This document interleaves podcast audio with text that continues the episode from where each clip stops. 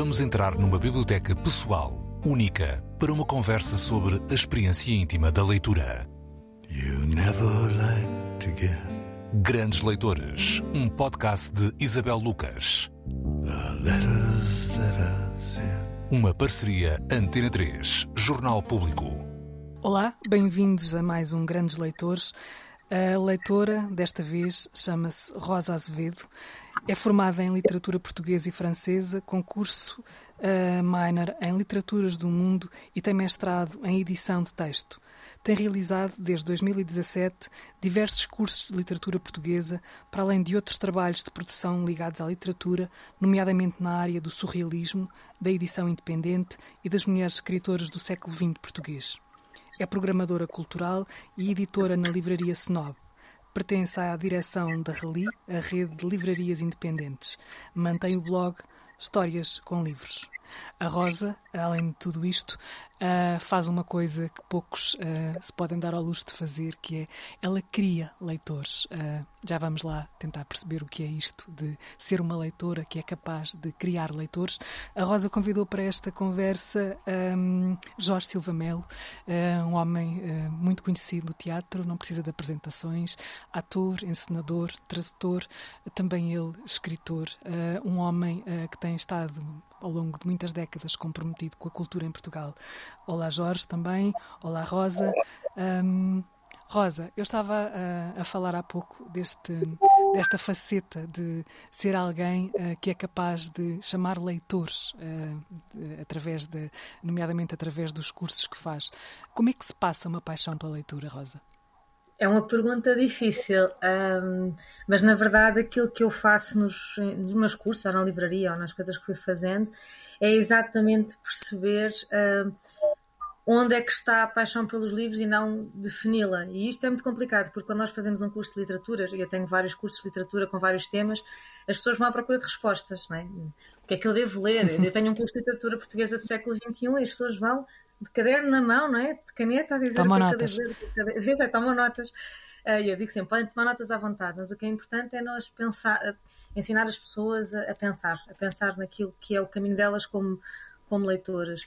E, e isso é, causa muita angústia, não é? Causa-lhes angústia, mas também uh, muita satisfação, não é? De perceberem que não há eu, por exemplo, algo que eu digo muito nos meus cursos também, e na, na livraria, então, nós, nós temos na, na Snob, nós temos sempre esta premissa, é que não acreditamos em canon, não há livros obrigatórios, como não há livros proibidos.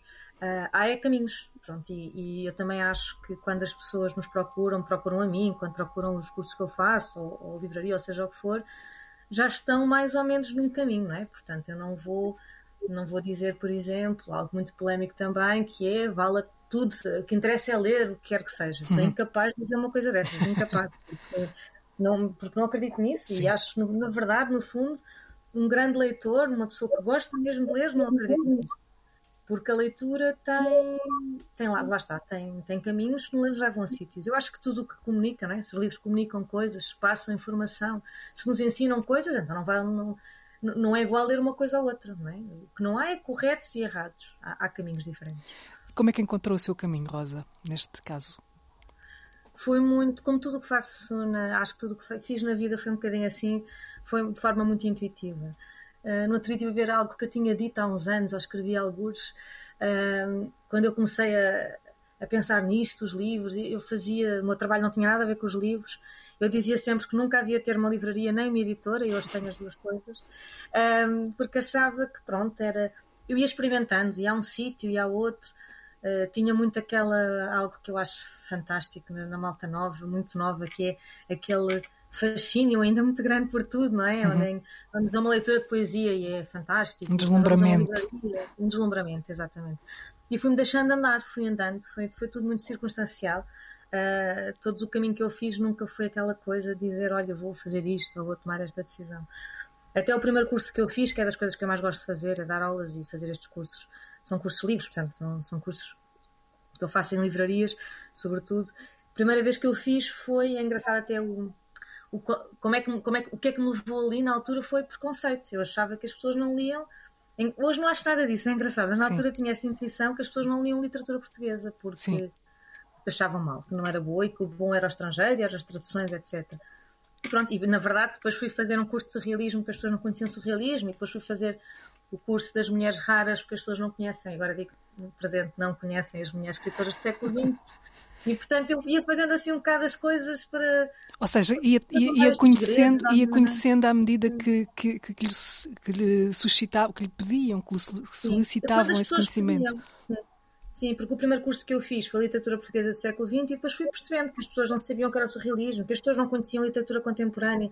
E depois fui adaptando e fui crescendo um bocado com estes, com estes pedidos e com estas coisas, uh, com estas, pronto, com estes ímpetos que me iam acontecendo e que as pessoas iam mostrando que havia qual, qual, era a necessidade. E a minha editora tem exatamente esse mesmo ímpeto, é o que é preciso, o que faz falta, é um bocado assim ir, ir testando, não é? Uhum. Ir vendo. Mas, mas Rosa, um, nesse caminho, uh, esse caminho começou a algures e, e, normalmente começa com, ou com um livro ou com um autor, vamos perseguindo alguma coisa, não é? Uh, o, que é que, o que é que começou por perseguir? Foram autores, foram temas, foram. O que é que foi? O que é que lá muito atrás na, uh, na vida? Assim, muito atrás, acho que foram livros. Livros, no, eu, eu, eu, penso assim na minha adolescência, né, quando nós começamos a ler, felizmente tenho aquela sorte de ter uma casa cheia de livros, um pai que lia muito, uma mãe que lia muito. Uhum. Uh, e, e, desde muito cedo aquilo fascinava-me, fascinava-me tudo. A, a, ideia do livro, as histórias, fascinava-me uma coisa, adorava aquela sensação de ler um livro de uma ponta à outra, não é? Assim, temos aquele tempo todo da vida, né? Dá, temos tempo para tudo. E li os livros, tanto o que me fascinava na altura era a ideia do livro. E li muitas coisas. Li coisas muito más, li coisas muito boas, li por coisas, exemplo, muitas coisas. Por exemplo, o que, que, é que agora se recorda que leu que, que era péssimo? Péssimo. O Paulo Coelho, passei pela fase Paulo Coelho. Sim. Me lembro perfeitamente. Passei naquela fase de ler e ter assim uma sensação. Por acaso li o Verónica Decide Morrer, que, era um, que é um livro um bocadinho diferente dele, mas. E depois passar a outro, e eu dizia, ai não, isto, quando passar aquela fase mais mística dele, percebia, não, não é nada disso. Depois li muitas coisas muito pirosas, eu era uma adolescente muito, muito cor-de-rosa, portanto li Susana Tamaro, li coisas inacreditáveis, li coisas mesmo muito O que é que faz, o que é que faz um, um, livro piroso ou um mau livro, Rosa, quando... quando... Ui, não, é uma boa pergunta. Uh, para mim, aquilo que. São coisas, perguntas diferentes, vamos lá ver. Sim, há o piroso e o mau. Mas vá lá, vamos dizer. Não, mas há, uma, não, mas há, uma, há algo que é comum aos dois, que é a previsibilidade. A previsibilidade uhum. é uma coisa que me. Hoje em dia, como leitora, eu ler um livro que é, é, perturba-me realmente e faz mesmo ficar chateada com o livro. Às vezes, de grandes escritores que eu gosto muito, é aquele livro que não que vai fazer o caminho que nós sabemos que ele vai fazer. E isso há, há muito na literatura, há imenso, há imenso, imenso, imenso, em toda a literatura. São aqueles livros que, pronto, nós temos mais ou menos o que é que vai acontecer, o que é que se vai passar, um, onde a escrita é morna, não é? Que ele não aquece nem arrefece, é uma coisa é simplista. Um, isso perturba um bocadinho, confesso. Hoje em dia leio, tento ler e não, não consigo. Não mas, consigo, fico meio mas, um sim, uh, mas houve o bom. O que é que, o que, é que houve de muito bom aí? Que, Assim nos, nos primórdios, vamos Sim. ver, não é? Uh, assim de grandes revelações. Uh, em Portugal, o Essa de Queiroz foi algo que é muito engraçado também pensar no Essa. Um, e hoje tenho uma visão um bocadinho diferente é, daquilo que tinha na altura, mas aquilo que me fascinava e que é engraçado, depois isso ficou-me também naquilo que eu gosto nos livros, era os livros onde uh, se passava muito pouco, né? se nós pensarmos no essa, e isso na altura aquilo eu achava mesmo interessante, que é aquelas histórias são de folhetim. Nós, se contarmos as histórias dos livros do Essa, que parecemos a contar uma novela, estamos a contar um folhetim uh, do, do, século XIX, mas na verdade aquilo puxava assim muito daquilo que era a nossa forma de ver a humanidade, não é? as pessoas, e, e era o chamado romance de personagem. Eu, eu, eu, quando comecei a ler romance de personagem não parei.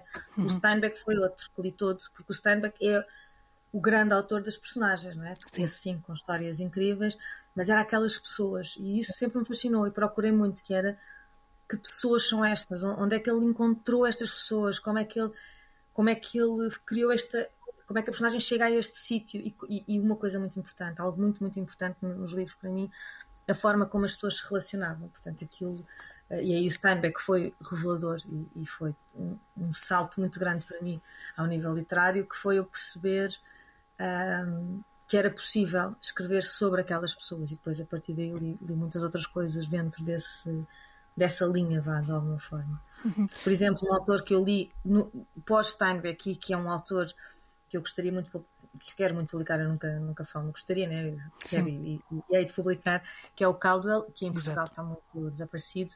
E o Caldwell, quando eu li a primeira vez a Estrada de Tabaco, aquilo que o Caldwell tem é, vai mesmo ao mais negro da, das pessoas. Ele Sim. pega naquelas personagens e aquilo é, eles são maus, eles são sujos, eles são. Aquilo é tudo muito. Um, mas é muito real, não é? E é real de uma América completamente destruída que nós não temos ideia exatamente do que é que aquilo poderia ser, não é? Estamos a falar do interior americano, anos 30, em que as pessoas não tinham nada, não é? Era-lhes dado uma casa e dizia vocês podem morrer aqui, mas não, não vos damos mais nada, não, não há qualquer forma de sobrevivência a não ser um teto. E isso, e depois, claro, é o Caldwell. O Caldwell, quem leu sabe do que eu estou a dizer, não é? Um sentido de humor impressionante. Um, que nos rimos quase de nervos, não é? Daquelas, como é que eles conseguem nervoso miudinho, nervoso miudinho. É, é incrível, sim. Um, uh, há pouco estava a falar de, de, que se conhece muito pouco da literatura do século XX, por exemplo, e, eu lembro-me, eh, lembro-me, eh, não, não, há muito, muito para lembrar porque até é muito recente, uh, acho que foi na semana passada ou na, na, na semana anterior, alguém, uh, alguém comentava, comentava os seus cursos dizendo que, que, graças a ele tinha conhecido alguns nomes da literatura. E estou-me a referir a alguns nomes muito importantes da literatura portuguesa do século XX e estou-me a referir sobretudo a Maria Judite Carvalho, a Natália Nunes um, e, e, a, outras, a outras escritoras que só agora parece estamos a recuperar Uh, esse, como, é, como é que sente uh, esse nessa isso é uma espécie de responsabilidade também, mas reconhecimento. Uh, as pessoas que, que, que ouviram falar uh, destas são mulheres que estamos aqui a falar uh, destas mulheres reconheceram e são grandes leitoras, aquelas que eu, que eu pude perceber que, que, que lhe agradeciam o facto de, de ter apresentado, apesar de na faculdade nunca, nunca terem ouvido falar delas. O que é que, o que, é que sente quando, quando sabe que cativou pessoas? É muito importante. É importante porque uh, quando eu faço este, essas pessoas poderão ter passado, ou conversaram comigo, ou passaram pelo curso, o curso das mulheres raras. E isso, o, o, que eu, o que eu mostro ali é que mostra uma panóplia, ou seja, digo isto aconteceu, isto existiu, pronto, há esta outra escritora. Há um contexto, não é? Um contexto. Há um contexto. E, e eu mostro o contexto. E, e manda assim um bocadinho, vão de cabeça, não é? Há aqui estas coisas, falo um bocadinho de uma ou de outra. Há uma ou outra que realmente eu tenho um carinho especial e, e que falo com esse carinho especial. Há outras que, como eu costumo dizer, até sequer não escreviam assim tão bem.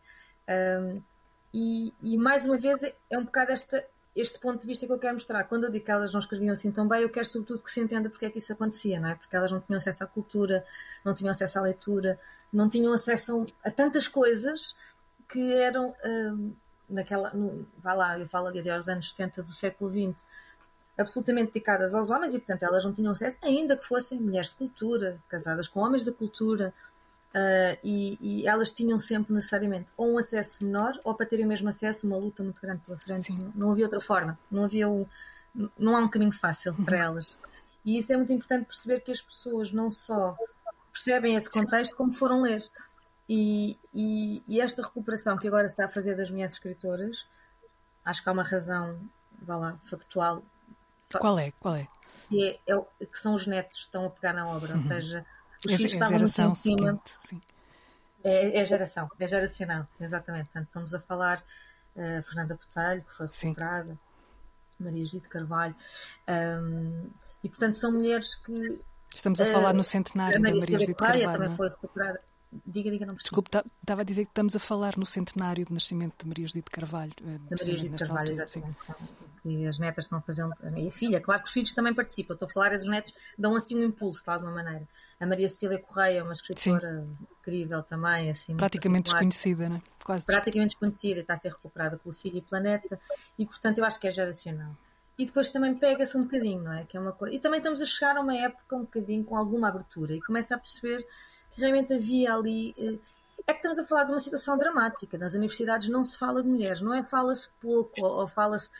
Passa-se por, eventualmente, uma Agostina ou uma Sofia de e, e depois passa-se, a partir dos anos 70, eventualmente, se tivermos sorte, pela Natália Correia para Marivelho da Costa, não é? Mas, mas pouco. Sim, o tal canon é, e, que falava há pouco, que, ao qual... O canon, o canon. É, é, o canon é muito triste. o canon é muito triste. O canon é muito, muito, muito muito injusto para as mulheres. Um, Por exemplo, numa livraria, acho... quando tem uma. Desculpe estar a interrompê-la mais uma não, vez, diga, mas. Uh, vai, vai-me falando de coisas que me vão uh, suscitando ideias. Quando se tem uma livraria e uma editora, um, e quando se é leitor e se quer publicar aquilo que se gosta, que é o vosso caso, não é? Vocês uhum. publicam os autores que gostam, os autores que querem. Um, isso tem um preço, imagino, deve dar um prazer enorme, mas tem um preço que é, uh, é um bocadinho lutar contra o tal canon que falava há pouco, uh, porque é preciso vender, porque é preciso dar a conhecer, porque há todo um mercado à volta disto. Como é que se faz esta gestão entre o gosto e a transmissão do gosto e ir contra o, o mainstream, não é? Perdão uma palavra Sim. em inglês, mas agora não, não foi não, como aconteceu. É, foi é mais fácil. Eu vou dizer uma coisa que eu não sou a pessoa mais uh, romântica do mundo no que toca aos livros, mas Muito nisto bem. eu sou absolutamente romântica e vou dizer isto. Porque acredito nisto uh, fortemente e porque vi isto a acontecer. Se a Snob quisesse vender best-sellers, a Snob não vendia. Hum. E não é a Snob que é especial. Sim. Se as livrarias independentes, uh, vamos falar na generalidade, pegarem e, e, em, em best-sellers e forem exclusivamente generalistas, elas não vão vencer porque esse espaço já está ocupado pelas grandes cadeias livreiras que estão à mão das pessoas com descontos que nós não conseguimos fazer e as pessoas vão a uma livraria independente com outro motivo. Isto é muito bonito, mas é preciso trabalhar. São anos de trabalho, muitos anos de trabalho, para que, as pessoas, para que nós consigamos ter a confiança de chegar e dizer: uh, se entrares na minha livraria, se calhar não conheces 80% dos livros.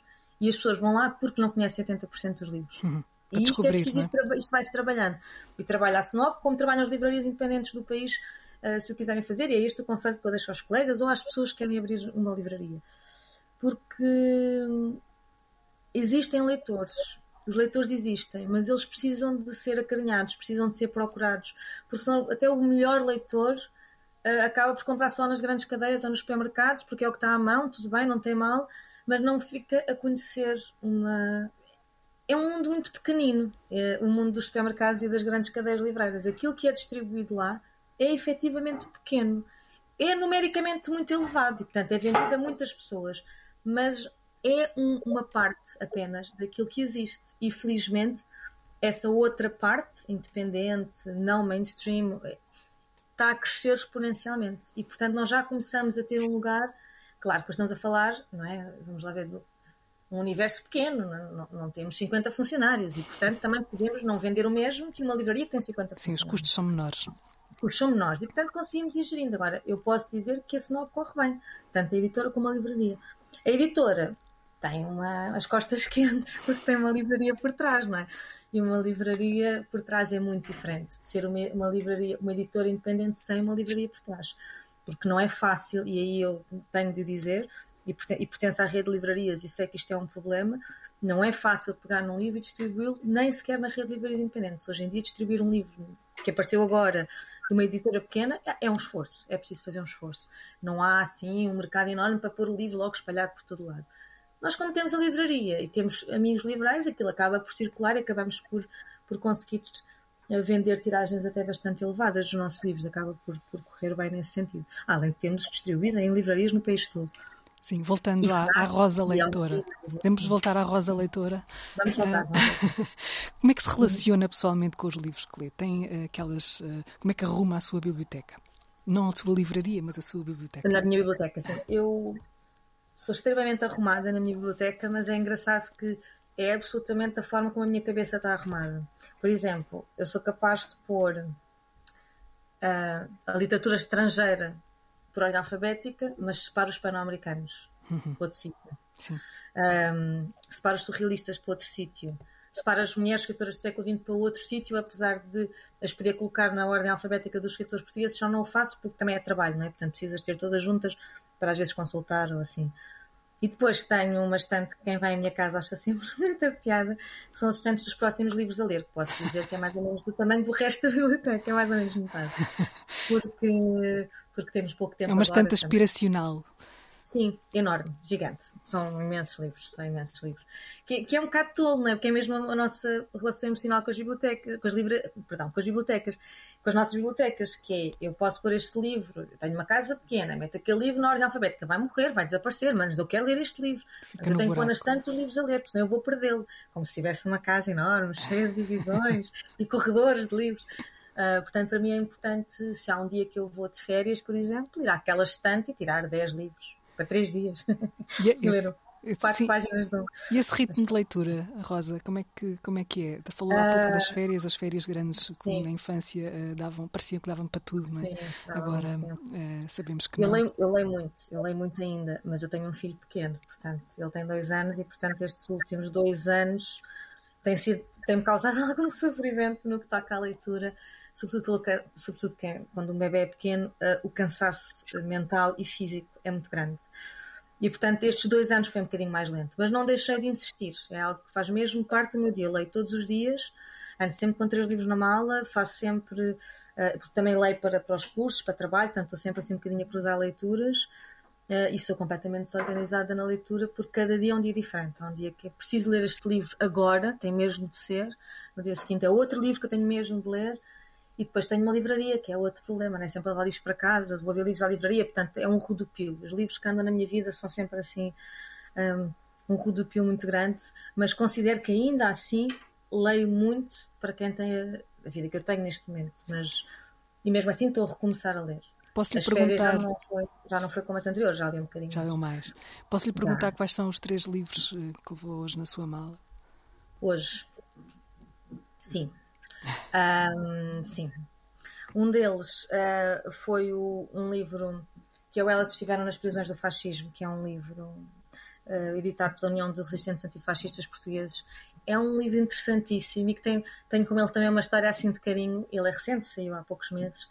Um, e eu tinha ido à prisão do Aljube ao Museu do Aljube, neste uhum. caso, mas prisão do Aljube, e estava a olhar para, para, a livraria deles e a pensar assim: tem de haver um livro sobre o que é que estas mulheres, as mulheres, porque de certeza que se fala, e fala-se muito dos homens, as mulheres não têm este espaço, deve haver um livro que reflita isto.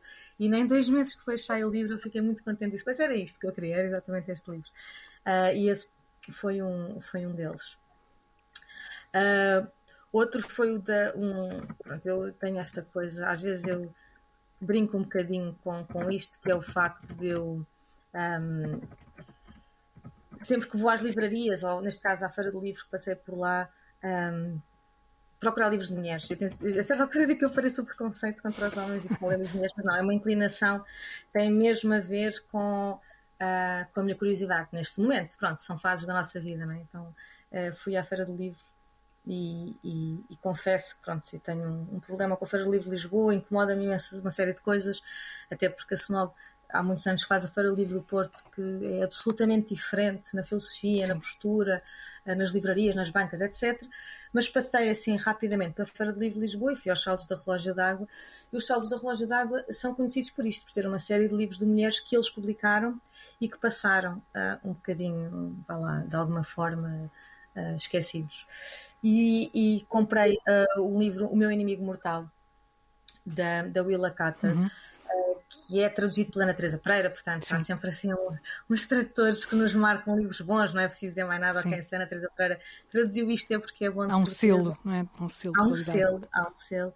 E, e pronto, então também ando a ler agora a ver se fica. Depois também ela é, é interessante porque a Willa Carter também é uma escritora que fez um, um escreveu numa época que a mim me interessa muito, que é os as transições dos séculos, né? como, como me interessa imenso as mulheres do 18 para o 19, também acho muito interessante as mulheres do 19 para o 20, porque os, os movimentos finisculares são sempre movimentos de grande transformação, de grande mudança, não é? De, um, mentalidades, e é muito interessante pensar nas mulheres que conseguiram de forma completamente diferente, são 100 anos, como do século 20 para o 21, não é menor Sim. também a diferença, aliás, a mudança na literatura do 20 para o 21 foi radical, porque todo o mundo mudou imenso não é, nestes últimos anos. Sinais, eh, só, só para sermos, eh, abreviarmos aqui sim, um bocadinho sim. antes de chamarmos o Jorge à conversa, que sinais é que são, um, é que detecta como perfeitamente distintos entre, entre uma, uma literatura e outra?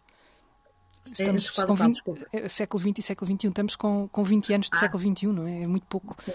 mas já, sim, sim. já há traços. Os séculos é? começam a mudar um bocadinho antes, não é? Sim. Eu costumo dizer que o século XXI começou em 1980, no pós 25 de Abril, e com um, um surgir também, vá lá, uma democratização, uh, trans, o transformar-se o objeto livre num objeto de, vá, de mercado, nesta é? palavra horrível, mas, mas ela existe, e, pronto, ela existe.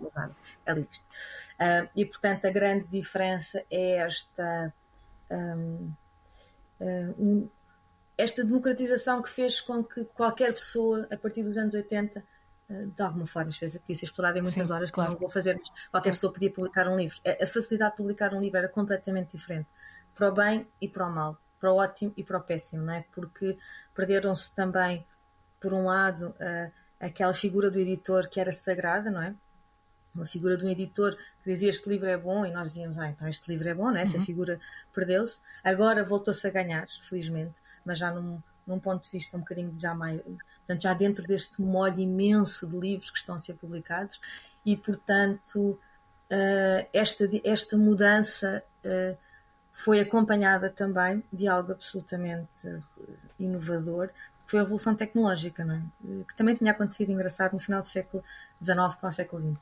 Uma revolução tecnológica que pode surgir da internet, uh, as redes sociais, e depois com esta revolução tecnológica, uma facilidade imensa em, em, em, em, imprimir um livro, em publicar um livro, não é? Quando as pessoas me perguntam o que é que é preciso para ter uma editora, eu digo, arranjas um, um selo, né? arranjas uma marca e depois vais a uma gráfica e imprimes um livro. Isso é fácil. Sim. O resto é difícil, não é? O resto é difícil. O que é que é realmente, o que é que faz um editor? Isso é difícil. O que é uh, a responsabilidade de publicar um livro, aquela responsabilidade imensa de que é que eu estou a fazer a meter mil exemplares disto na rua, não é? Isto é importante, porque é que é importante? Isso é difícil. Uh, e hoje vê-se o ressurgir de editores importantes. Um, alguns sempre existiram, claro, mas ali até aos anos 80 a figura do editor era completamente diferente daquilo que hoje é a figura de, de um editor. Uh, é um mediador uh, entre autores e leitores também, o, o, o é, editor. Falar em criação de leitores é interessante, porque o mediador, e eu falo muito isso nos meus cursos, uh, generalizou-se e depois também tornou-se mais difícil de encontrar. São duas coisas. É Sim. É como esta. É? como haver muitos livros, não é? É Sim. fácil de encontrar um livro, é difícil de encontrar um que seja bom para nós. Sim, e eu... os mediadores, isto é muito interessante. Os mediadores estão em todo lado. É? Estão nos podcasts, como estão nos jornais, como estão uh, nos cursos, como estão nas livrarias. Estou sempre a dizer às pessoas: encontrem o vosso mediador, porque nos jornais já não há esse espaço, também já não há esse respeito, infelizmente. Já não há os críticos literários que as pessoas também respeitavam. Há muito mais aquelas pessoas nas redes sociais aconselham um livro e os amigos, como gostam do que essa pessoa gosta, vão comprar o livro. Uhum. Nós reparamos muito na livraria, dizemos sempre: olha, alguém falou neste livro e nós não fazemos ideia quem foi. Sim. Mas de repente há assim montes de encomendas não é, daquele livro. E nós já não sabemos onde é que estão os mediadores, porque são individuais, de alguma forma. Os mediadores culturais, neste momento, são mediadores individuais, são de cada um uhum. e estão em todo lado e é preciso encontrá-los com algum cuidado. Sim, eu ia. Um perguntar então uh, à Rosa, e vou perguntar à Rosa, não ia, vou, este tique é terrível, uh, porque é que convidou um, o Jorge Silva Mel para esta conversa? Bem, o Jorge Silva Mel, para mim, uh, primeiro eu conheci o Jorge, uh, não pessoalmente, o trabalho dele através do teatro, claro, que é a área dele, e houve um dia que me cruzei com um livro dele, falando de leitores, que é O Século Passado, da Cotovia. Uhum fiquei fascinada. Fiquei fascinada com. Na coleção de teatro? Não, uh, não percebi. Não, não é da coleção de teatro, não. É, são as crónicas do Jorge. As crónicas, que não têm sim. A ver com exato, teatro. exato, exato. Sim, Acho que não tem a ver com teatro. E então uh, fiquei uh, fascinada com este livro, porque além de perceber que o Jorge era um grande escritor, que eu não conhecia antes de ler o século passado. Uh, gostei muito da visão que ele tem da literatura, era uma visão muito parecida com a minha. Conheci imensas coisas através da visão do Jorge, que é uma visão da leitura enquanto algo que é transversal, não é? Não é a leitura para ele, ele agora vai dizer que não é nada disto, se não for nada disto, mas acho que é a leitura para ele, eh, como para mim, não é? Não é sentarmos a ler um livro, não é uma parte da nossa vida, não é algo muito parcial. Faz, é transversal, é transversal Sim. ao cinema, ao teatro, à música, aos amigos, à família, uhum. ao dia a dia, ao trabalho. E portanto, essa transversalidade fazia com que o século passado seja um livro que fala de tudo que não é teatro, portanto, fala de cinema, fala de livros, fala de, de, amigos também, fala de muitas coisas, mas os livros estavam sempre presentes. Um, eu, por exemplo, é interessante, e, e acho que até já comentei isto com ele, uh, o, o, o, Jorge tem uma grande amiga que é a Eduarda Dionísio, e ele dizer a certa altura que, ai, quase nem falei de Eduardo Dionísio neste livro, ou não falei de Eduardo Dionísio neste livro, e ela está em todo lado, não é? enquanto escritora, enquanto amiga, enquanto. Portanto, é tudo transversal, as coisas estão sempre a acontecer, estão sempre misturadas. Uh, e o livro é, é, incrível. Depois o outro que ele publicou a seguir, com Crónicas de Teatro, também dentro da mesma linha. Aliás, eu tenho um talento muito especial para falar de livros que estão escutados e que ninguém pode arranjar, peço imensa desculpa, por onde aparecer e se o decorrer bem será. Sim, é uma maneira de os chamar, de os chamar de volta. É, é? exatamente, é? voltar à vida estes livros que estão, estão desaparecidos. Exato. Grandes Leitores, com Isabel Lucas. Olá Jorge, uh, bem-vindo a esta conversa. Eu não me esqueço que numa, numa, numa vez que, que, em que o entrevistei e o Jorge me apresentou um, algumas raridades, uh, nomeadamente do Pavese. E, e, na sua biblioteca. Um, portanto, também eu uh, também foi um mediador para mim aqui e, e, continua a ser uh, muitas vezes. Um, Jorge, revê-se nesta descrição que a, que a Rosa fez de si enquanto leitor? Fico contente, sim. Eh, a literatura não me interessa como um fim em si. Eh, aliás, gosto daqueles livros que dizem isto não é literatura, isto é outra coisa qualquer. Eh, o Redol disse isso. Não gosto particularmente do Redol exceto do Barranco de Cegos, mas gosto. Embora eu adore o trabalho literário tal como o concebe o Carlos de Oliveira, ou seja, a transformação, a maneira de escrever e não escrever, de dizer e não dizer, de aparar. Isso é absolutamente fascinante. Tem alguns autores que me encantam há décadas. Porque a minha educação, sim senhor, começou com romances de aventuras, Salgari, Salgari, Salgari.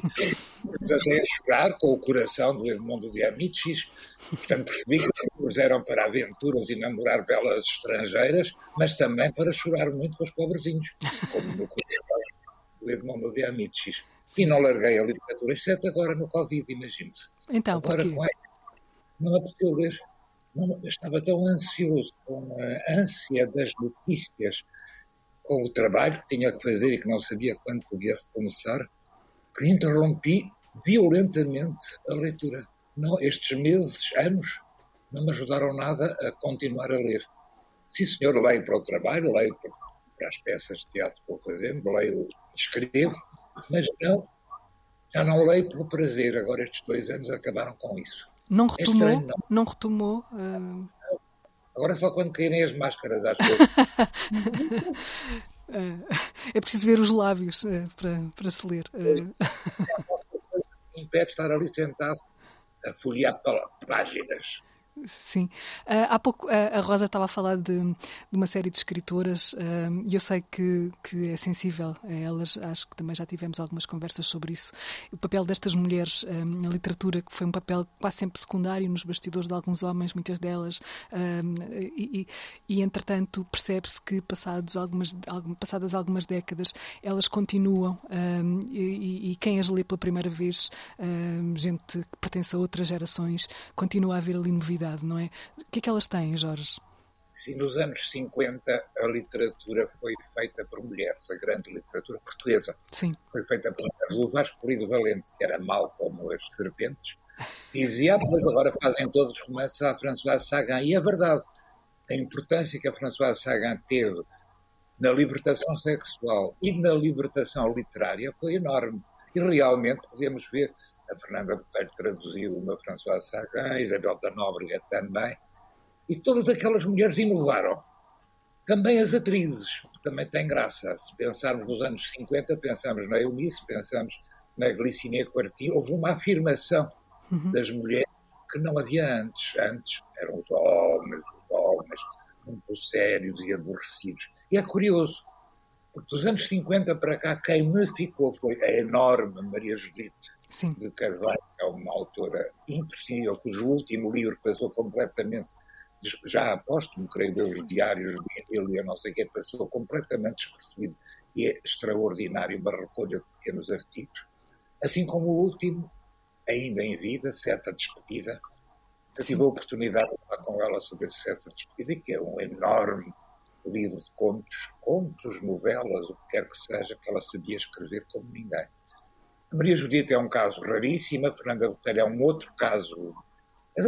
Põe-nas muito ao lado. Sim e não, e até eram amigas, mas sim e não. Há na Maria Judita uma ternura que a Fernanda Botelho está longe de ter, como é evidente. A Fernanda Botelho é cruel, olha para as pessoas com uma crueldade maravilhosa. A Maria Judite não, enternece com o vestido pobre de não sei. Eu lembro, é uma imagem que nunca me saiu da cabeça da Maria Judite atravessar. Ela ia trabalhar para o Diário de Lisboa, fazia crónicas, depois para ali a Rua Garrett, com um casaquinho cinzento, uh, muita pressão a parar à frente de uma moça, eu ainda não a conhecia, tinha eu pai 15 anos, e nunca mais esqueci essa imagem de uma senhora modesta que atravessava a rua para ver uma montra. Isto é a Maria Judite Carvalho. Sim. Um, essa imagem é, é muito bonita, podia dar uma crónica, não sei se escreveu uma crónica sobre isso, estou, estou a imaginar isso numa, numa crónica. Um, e... Eu lembro disso, não, mas eu adoro a Maria Judite. Aliás, Acho que temos isso, os três em comum, uh, esse, esse, gosto enorme pela, pela Maria Judite, uh, essa coisa tão tão secreta, não é, que ela tem, uh, tão comovente também. Rosa, uh, eu gostava que fizesse algumas perguntas ao, ao, Não sei se tem alguma curiosidade em relação ao trabalho do Jorge. Uh, isto é suposto ter aqui um, haver um diálogo também entre, entre vocês. Um, alguma pergunta, alguma curiosidade em relação um, ao trabalho dele? Tenho, tenho sempre, não é? Mas agora que ele disse que não leu nada nos últimos dois anos, já não tenho nada para lhe perguntar. Pronto, temos que ficar por aqui. Terminamos o podcast. O Jorge já não é leitor. Castigá-lo, Uh, não, não. Uh, Rosa, não sei, então eu faço aqui uma pergunta para os dois, um, porque também é uma curiosidade, é uma curiosidade minha, uh, porque a Rosa, a Rosa como eu disse no, no, início, de alguma maneira cria leitores, o Jorge também, também faz isso, de certa maneira, a partir do, dos palcos e, e, das crónicas que, que, escreveu durante muito tempo também para os jornais e tudo isso, que é... Eu edito teatro e é engraçado. Edita teatro. Essa escrita, a escrita de teatro continua a ser um problema, não é? A leitura da escrita de teatro. Sabe que neste momento estão em cena três peças editadas por nós, artistas unidos, agora com esse nome. Uma está a Eunice a representá-la, é este Sim, espetáculo exato. que questão. Uma outra vai ser feita pela Maria João Luís, o Carlos Valentino, e o, em Vila Franca de Xira está a ensaiar-se um António Netti. Isso é o que eu gosto, é de ver sair as páginas do livro com o corpo indizível dos atores. Hum. É por isso que eu tenho esta mania que veio da minha juventude, claro, e da Einaudi da minha juventude, essa grande editora italiana, Sim. é publicar os textos e vê-los ganhar três dimensões. Não só nas minhas produções, mas nas produções dos outros, vê-los circular. Isso é uma alegria enorme. E agora a Rosa também está metida nisto, que é quem distribui os livrinhos. Adoro fazer isso. Como é que se ganham leitores para o teatro? Porque o teatro há uma, há uma resistência muito grande, uh, isso já se falou também aqui, acho que num, num, outro podcast, e não há, parece não haver muitas respostas para isso, mas há alguma resistência a ler teatro, não é?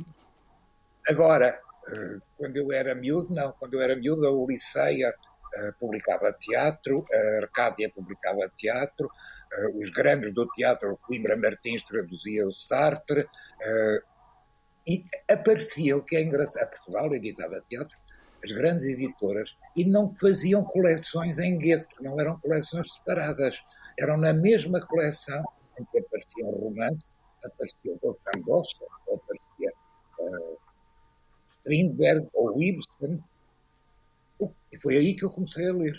A minha leitura de teatro, começou, claro, com línguas estrangeiras, porque muitos não eram traduzidos, Sim. mas há uma grande quantidade de traduções, que eu, algumas delas estou a recuperar, que são boas, e se alguém souber quem foi o tradutor de Todos Eram Meus Filhos, do Arthur Miller, eu ando à procura dele há imenso tempo, não é? Quem sabe? Quem sabe não aparece. Não consigo encontrar, já deve ter morrido, mas gostava de saber dos direitos, que é uma muito boa tradução. Uh, mas é, é, engraçado porque eu lia tanto teatro como lia outras coisas. O Sartre sempre foi lido e não era em coleções especiais de teatro, só agora. Mas há uma maneira eu... de ler teatro, uh, ou seja, um, Eu acho que é com as letras a seguir umas às outras. Como os... Mas fala aqui de uma espécie de corpo. Há uma fisicalidade que, que, que se leva para essa leitura ou não, não necessariamente? Não, não, não. É, é uma leitura como qualquer outra leitura, muitas vezes saltando o nome das personagens, porque aquela coisa está sempre a dizer Maria, José, Maria. como é.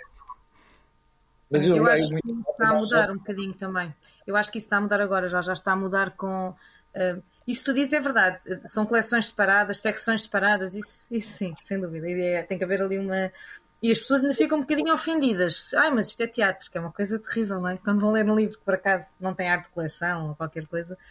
Uh, mas eu acho que nós, pelo menos na livraria, temos muito essa noção. Por livrinhos de teatro da, dos Artistas Unidos. Sim começam a ser lidos por pessoas que não estão à procura de teatro, ou seja, estão à procura de bons autores e, portanto, aquilo acaba por. Eh, por tu, publica, tu publicas, é uma boa pergunta que eu te posso fazer, porque fico sempre um bocadinho na dúvida. Tu publicas os textos que gostas, ainda que nunca tenham estado em teatro que tu tenhas visto e ainda que não tenhas o plano de os pôr em cena, não é?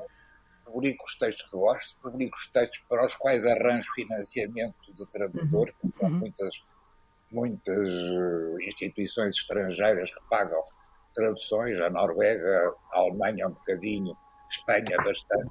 Publico o possível e publico todos aqueles que nós fazemos. Eu fico muito contente quando eles começam a circular por outras pessoas. Sim. Fico muito triste porque muitas das peças que eu gosto têm 22 personagens, 23, 24, ou seja, não as poderemos fazer no teatro. Sim, sim. O Sr. Diderman, que é uma peça que eu adoro do Max Frisch, que é um autor maravilhoso, não a poderei fazer nunca. Nunca haverá 24 atores para estarem em cena. Já houve, mas agora acabou. Eu há pouco estava, estava a, fazer, a tentar fazer um exercício num, e vocês talvez me, consigam uh, ajudar aqui, uh, que é, eu, eu, muitas vezes me perguntam uh, pessoas que nunca leem, nunca leram por onde é que hão de começar? É uma pergunta difícil de responder, imagino, mas estou a falar com duas pessoas muito mais experientes nesse aspecto do que eu. Por onde é que começa alguém que nunca começou, que nunca começou a ler e que nunca leu e tem curiosidade e quer, uh, quer experimentar ser leitor, quer experimentar a literatura? Eu diria como a Ana Teresa Pereira, porque policiais rascam. Vários policiais intrigantes e mesmo que sejam só as primeiras 20 páginas que sejam boas, mas eu fartei-me de ler isso e adoro. Tal como, e por isso partilho o amor da Ana Teresa Pereira por estas atmosferas brumosas, criminosas, uhum. para a Pulp Fiction. Sim, sim. E Rosa? Bem, uh, como imaginarão, isso está sempre a acontecer, não é? Pois. Pessoas que aparecem. Depende muito da idade da pessoa. Bem, adolescência é difícil e é talvez a idade mais difícil porque ao contrário do que muita gente pensará, não há nenhum adolescente de todo parecido com outro adolescente e, portanto, é, e, e mais, muitas vezes tem a cabeça deles como nunca leram mesmo nada, virada para um sítio e se calhar no fundo está virado para outro. É, é, é engraçado perceber um bocadinho as dinâmicas deles. Mas eu procuraria sempre um livro uh, estranho, uh, muito diferente do cotidiano, em princípio. Uh, isto imaginando, vamos dizer, uma pessoa que não, não me diz qualquer interesse, porque há sempre um interesse, né? nós percebemos sempre. Mas pronto, não havendo nenhum interesse. Um livro estranho que lhes cause sempre alguma estranheza, que não seja muito longo, infelizmente temos que uhum. dizer isto, não é? Detesto. Bem, a pessoas que leem não diria uma coisa destas, mas realmente a quem não leu, que não fosse muito longo, mas que lhes suscitasse estranheza. Acho que é muito importante para eles perceberem uh, onde é que está esta magia, né? esta Sim. ideia da, da leitura, né? é uma coisa que lhes causa. Porque depois, uh, muitas vezes, era o que eu dizia há pouco, não é? para ler um livro muito simples e aparentemente, vá lá, aparentemente muito simples, uh, e não nos parecer tolo, uh, já temos que se calhar ter mais experiência de leitura do que para ler um, um Boris Vian, por exemplo. Acho que perfeitamente não só pode ler um Boris Vian, não todos, mas o Arranca Corações, por exemplo, qualquer sim. miúdo pode ler o Arranca Corações na adolescência. E é um livro imenso. Que livros é que o marcaram dessa, dessa fase, Jorge? Uh, já referiu aqui algumas coisas, mas há pouco a Rosa falava em traçar um caminho. Uh, começamos todos por começar. Uh, passo, passo a repetição. Como? Os italianos. Os italianos. Os italianos. Porquê? Porque havia uma tabacaria aqui ao pé da minha casa, havia muitos livros italianos, traduzidos do italiano, muito baratos, por 12 hum. 12 escudos E era o Pavés, era o Vittorini, era o, o. Essa tabacaria, claro que já fechou, já não há esses livros, em boas traduções. O Pedro Margarito, por exemplo, a tradução do, da praia. Isso é um luxo, isso é um luxo. Eu tenho... isso à porta de casa, barato. Esses eram, foram os meus primeiros livros, digamos, comprados por mim. Antes tinha sido comprado com o dinheiro dos meus pais, claro. Mas aos 14, 15 anos foram, sobretudo, esses italianos. Também, se calhar, por influência da Cidade das Flores do Abeleira. Tudo era Itália, até a Cidade das Flores do Abeleira. E aqueles livros que eu fui decorando, e alguns deles que me lembro quase de tudo. Eu lembro do Pratolini, do princípio, nós eravamo felici nel nostro quartiere. Nós vivíamos felizes no nosso bairro. Tinha uma capa muito Pulp Fiction, uma rapariga com um grande de italiana. Olha, eu adorei aquele livro. E li-o em italiano. Foi o primeiro livro que eu li em italiano. Tinha para aí 16 anos, 17. E que é um livro que não, que não esqueço. Sim. Mas isso é um dos problemas com os mais novos, que é nós velhos queremos parar o tempo. E dizemos aos mais novos, leia este livro que eu li quando tinha 15 anos. Porque é que o rapaz há de ler um livro que eu li quando tinha 15 anos? Isso foi há 60 anos. E eu não sei que livros é que um rapaz de 15 anos agora quer ler. A Rosa eu sabe. Eu sei que não. Não, não, não sei. Não, não é, era o que eu estava a dizer, é mesmo difícil, porque eles parecem todos iguais, ou estão todos virados para o mesmo lado, e não, é muito. É muito difícil, são muito, muito diferentes. É, eu adoro o desafio e adoro que eles uh, perguntem, queiram, tenham. Bem, curiosidade é logo né, um passo gigante, só, só um, um miúdo que entra na livraria quer ler um livro e nunca leu, ou, ou já leu.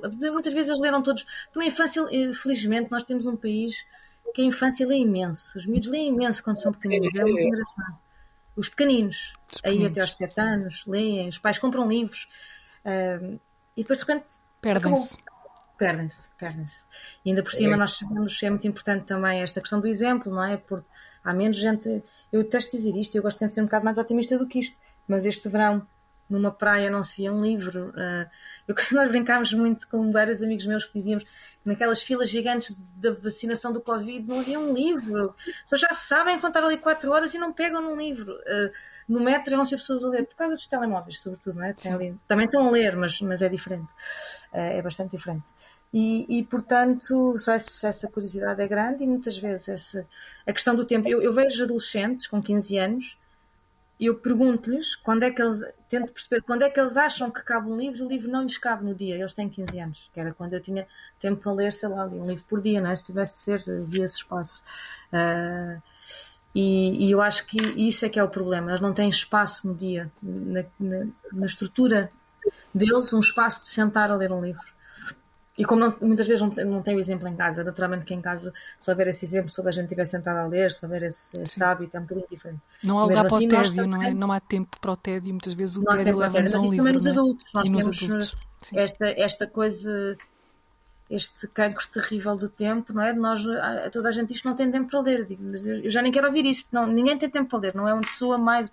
Isto quando eu digo que tenho um filho pequeno é uma, é uma das minhas uh, desculpas para, não, para, para, dizer que não tenho tempo para ler. Mas, na verdade, o tempo tem de se arranjar, tem de se roubar a outras coisas. E nós também temos de o fazer. Nós também já não temos tempo para ler. Nós, nós todos. Nós, sim. Nós não temos, porque há tanta coisa, há outras coisas, há outras dinâmicas. Há, há, há, há, séries em todo lado, há filmes por todo lado, quer dizer, já não é difícil encontrar uma série, já não é à segunda-feira que ficamos todos nervosos à espera dos sete palmos de terra que está quase a começar, isso já não existe, não é? Portanto, tudo isso ocupa-nos imenso tempo Uh, e, e, e, portanto, temos de selecionar, temos de ser mais exigentes, temos de ser mais curiosos. Pronto, isso é uma coisa. Isso no miúdo, claro, é mais difícil, porque não tem esse gosto adquirido, portanto, temos, temos de ganhar, de alguma maneira. Grandes Leitoras, uma parceria Antena 3, Jornal Público. Rosa e Jorge, eu, eu um, gostava de estar aqui muito mais tempo a conversar convosco. Estamos aqui a chegar ao, ao fim uh, desta, já vai quase numa hora de conversa. E gostava de vos ouvir uh, nas vossas sugestões. Um, o que é que vocês trazem uh, como sugestões de leitura? Quem quer começar? Jorge, queres começar? Queres mandar eu posso, Imagina com uma edição Agora estou muito surpreendido com o que publica pequenas editoras de poesia. Uhum. E já três poetas quase ninguém conhece, eu descobri por acaso. O Carvalheiro Neves tem um livro extraordinário chamado Certa Parentela, à sombra do Carlos Oliveira. O extraordinário, extravagante Vaca Preta, que é um livro absolutamente inacessível, mas extraordinário. Esses são livros que me acompanham há semanas, que eu não quero largar. E o Sebastião Belfort, que acaba de mandar um, um livro uh, ontem ou anteontem, e que eu li numa assentada, um livro de poesia. E é extraordinário como estas pequenas editoras, estes poetas modestos, são teimosos, inventivos, libertaram-se já daquelas grandes influências que dominaram os anos 90, século XX, e estão a fazer uma poesia totalmente inovadora.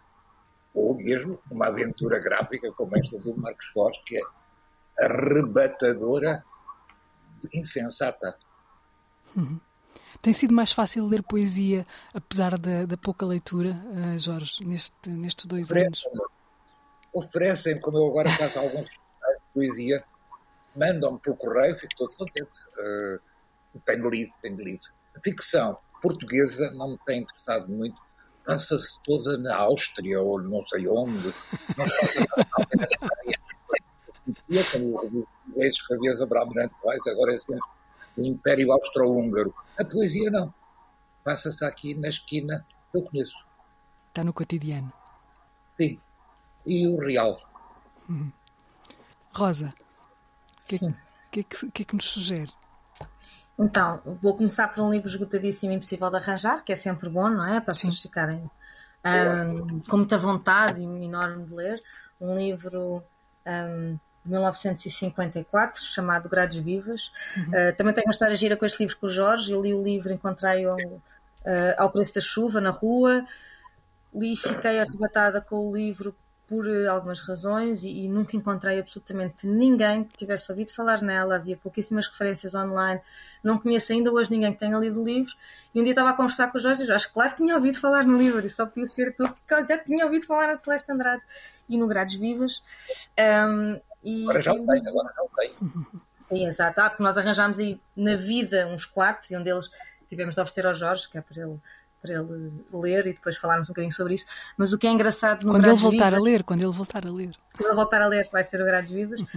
O livro é, está muito bem escrito e isso percebemos logo. Eu, eu, como imaginarão, passo o dia enfiado em alfarrabistas à procura de mulheres desaparecidas Sim. do século XX.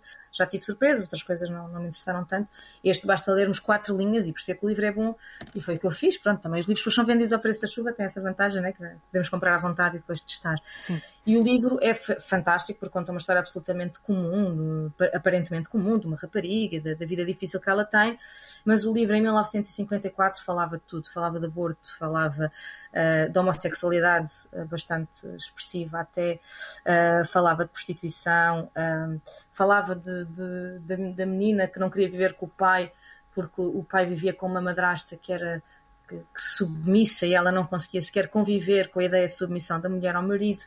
E portanto isto tudo acontece em 1954. A Celeste Andrade era casada com um, embaixador e, e, editor da Estúdios Cor, um, amigo também do Saramago. O Saramago refere o livro vagamente num, num, num dos seus cadernos de Lanzarote e uh, refere como uma grande escritora. Ela só escreveu este livro, portanto ficou ali pelo caminho certamente uma cabeça muito boa, uma escritora fantástica. Mas o livro, pronto, isto fascina-me sempre um bocado também ao nível da história, não é? Uh, talvez por ser uma mulher, talvez por ser mulher de, um, de alguém importante, uh, o livro passou e, e, e, não foi proibido de todo.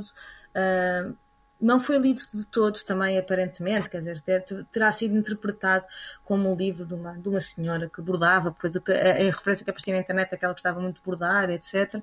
E o livro é incrível, porque o livro fala, mete mesmo o dedo na ferida de tudo aquilo que não se podia falar em 1954, fala de tudo, tudo junto. Sempre ligeiramente, obviamente, ligeiramente disfarçado. Eu ando assim um bocado curiosa para perceber se eu estou a inventar, mas acho que não. Tenho a certeza que não, mas é engraçado porque aquilo foi. Aquilo vai, aquela personagem vai se envolvendo em várias situações e aquilo é um crescendo imenso de, de, de, lá está, de dedo na ferida daquilo que era impensável, escrever-se assuntos impensáveis de serem escritos naquela altura. Um, outro livro um, que eu gostaria de, de vos aconselhar, agora puxando só um bocadinho a brasa à minha sardinha, agora que o, que o, o Jorge já falou do Vaca Preta do Marcos Foz, um, que nós também publicámos em, em parceria. Nós temos feito alguns livros em parceria que têm sido, aliás, com os Artistas Unidos também, uh, tem sido uma área que, um bocadinho, lá está, como tudo o que faço na vida e que fazemos na Snob, é assim um bocado ao caso, né? as pessoas aparecem, nós aceitamos, achamos uhum. interessante, e é o, o, Atlas de William T. Volman. Uhum. O Volman foi publicado pela Sete Nós, os dois primeiros livros publicados em Portugal. Um, nós já tínhamos todo o encantamento. Ele foi traduzido pelo Manuel Joanete, uh, grande trator, grande cabeça uh, e uma pessoa muito particular que também só traduz aquilo em qual, no qual está 100% envolvido e o Manel envolveu-se nisto, também já traduziu um livro para nós, do que nos orgulhamos muito. Um, e neste momento, a saída do Atlas é, é, um momento. Nós nem temos muitas palavras para explicar a alegria que é publicar isto com a Sete Nós uh, e distribuir também com a Sete Nós este livro por toda a gente, porque é um livro em que o William T. Volman conta uma série de histórias, de, vi de vivências, vá, no mundo, em vários locais do mundo. Nem sequer dá para dizer que são lugares, crónicas, é? nem dá para dizer que é um diário de viagem, não dá para dizer bem o que é que é. É assim uma coisa, um pouco um misto dessas coisas todas. E para nós é uma grande, grande alegria ter esse livro cá fora, recentemente. Uma curiosidade, Rosa, uh, não se pergunta muitas vezes isto, não é? mas um livro desses, uh, como o Atlas do, do, do William, William T. Volman, o que é que pode, o que é que pode vender? Que tiragens é que se fazem de, de, de, de autores uh, deste tipo? Sim, uh, sim. Uh, vamos imaginar assim simpático e não excessivo uns mil exemplares. Não é mau. Mas não é nada mau, não é nada mau. Dado, aliás, eu já, falando com alguns editores, já percebi que, que efetivamente a tendência até dos grandes editores que publicam muito é, é diminuir, diminuir tiragens para, para poder. Uh, nós temos uma coisa na Snob uh, Bom, eu até mais do, do que o Duarte, que é eu, eu detesto um livro escutado, põe-me doente, não consigo, eu Sim. acho horrível. E portanto, um livro só esgota é tremenda, nós não é? mesmo distraídos. É horrível eu ter um catálogo com 13 livros, ou 14, ou 15, e haver ali 4 ou 5 que não há. Não, não gosto, não me sinto confortável. E portanto, nós puxamos, bem, o Duarte é, atira-se muito mais para fora de pé do que eu, vai sempre assim, aumenta imensas tiragens, mas neste momento estamos a aumentar tiragens para para o livro durar, para o livro viver, ter a sua vida. Não, não gostamos da noção de novidade, não gostamos que os livros vendam todos em três meses e deixe de haver. Uh, portanto, a nossa tendência é aumentar tiragens, tentar sempre chegar aos 1750, pronto, mais quando puder ser mais, menos quando tiver de ser menos, mas normalmente a experiência é má quando é menos. Portanto, a tendência é subir, é sempre a subir, sempre a subir porque chegar a uma livraria e irmos à procura de um livro, um, ah, daqueles livros que uh, deveriam lá estar, porque fazem parte de, de, de, da boa literatura e, e, levar uma resposta, como eu já levei muitas vezes, uh, sobretudo uma em que me disseram: esse livro já foi descontinuado. Nunca mais vou esquecer esta frase. para um computador, tratado, sim, tratado como uma mera mercadoria daquelas que já não se usa e, portanto, foi descontinuado. Há uma coisa importante também: nós na Senov vendemos também livro em segunda mão. É muito importante fomentar a ideia da segunda mão, por todas as razões, é? das mais óbvias às mais, mais estranhas, mas há algo importante que é aquilo que é a nossa história, a, a nossa memória literária não é a memória das novidades. E infelizmente esmagadora maioria das pessoas conhece ou ouve falar das novidades, porque é isso que está nos jornais, é isso que está nos escaparates, nas montas das grandes livrarias. Nós costumamos dizer que o problema das livrarias independentes é não estarem, as pessoas não tropeçarem nelas e entrarem lá dentro, porque tropeçam todos numa Bertrand, numa FNAC, pronto, e tem o seu valor e, e, e, tem o seu papel. E, e tropeçam, portanto, nas nossas tropeçam menos. Uh, mas essa memória é muito importante de manter. E um livro esgotado, sobretudo quando nós editores gostamos muito dele e queremos muito divulgá-lo, e depois ele desaparece, nós tentamos sempre ou reeditar ou reimprimir quando, quando é possível, porque quando é possível, depois também não há dinheiro e depois queremos investir o dinheiro, estas editoras pequenas têm este funcionamento, não é? Temos aquele dinheiro para o, no, para o novo e depois se calhar o outro fica um bocado pelo caminho, mas a nossa ideia é reeditar os livros todos que estão, que estão esgotados, sim, ir, ir reeditando. O Jorge está muito caladinho, não tem. Hum, tá. Estou contente de ver esta, estas novidades das tiragens, porque a Portugal editava 3 mil exemplares eh, de poesia, imagine-se. Outros tempos. Agora... Porquê é que as pessoas compravam, não digo 3 mil, mas compravam 2 mil exemplares de um livro, faz de conta, de Raul de Carvalho, poeta, hoje completamente esquecido, grande poeta, mas como é que havia isso? Era a confiança no editor, havia uma espécie de pacto de confiança uhum. no editor. Sabia que se eu comprar todos os livros de Portugal, eu vou ter uma coleção de livros que eu não conheço e que são boas. Uhum. Essa confiança no editor é aquilo que tem que ser reconquistado. E é, oh Jorge, eu, é... acho, eu acho que havia outra coisa. Tu, tu passaste por essa fase que eu não passei. Eu tenho ideia também que havia muito menos livros e, portanto, um grande leitor, um bom leitor, eh, tinha, os livros, tinha muitos livros que as outras pessoas também tinham, quer dizer, as pessoas compravam o que ia saindo, havia mais atenção a isso e, portanto, talvez por aí também se vendessem mais, apesar de serem talvez menos, não é talvez, eram menos pessoas, mas, mas havia menos livros e, portanto, e como a vida, todas as pessoas. Com uma vida mais longa nas livrarias, não era? Com uma vida mais longa em livraria. Muitos livros vendidos em Portugal e mesmo em tabacaria, em francês, inglês, italiano, espanhol. Havia imensos tipos. Era isso, e compravam as pessoas cultas, digamos, compravam livros em línguas que meus amigos franceses ficam sempre espantados quando vêm cá a casa e veem livros em italiano, em alemão, e que não são livros para eu traduzir, são livros que eu escolhia para ler. Isso era a minha formação. Eu lia essas línguas e as minhas compras. Uhum comprava também em português, claro, e não tinha aquela coisa, ai, não gosto de traduções, só compro na língua original, é mentirosos. Uh, portanto, gosto de ler, gosto de ler línguas. Eu acho que isso também está a crescer, eh, felizmente. As pessoas estão a começar a ler livros no original. Nós pois. agora começámos a vender, não sabíamos se ia funcionar e funciona, as pessoas procuram. Procuram o original.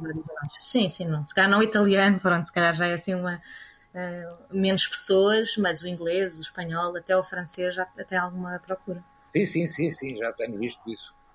Uh, Rosa, Jorge, uh, vamos ter que nos despedir por aqui. Eu agradeço-vos muito esta conversa. Mais uma obrigada. vez gostava que ela continuasse. Hão todas continuar, esta também. Obrigada. Obrigada, Obrigado. pelo convite. Obrigada, Jorge. Obrigado.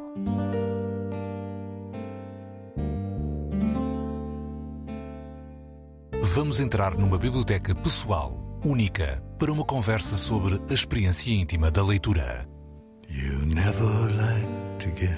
Grandes Leitores, um podcast de Isabel Lucas. Uma parceria Antena 3, Jornal Público.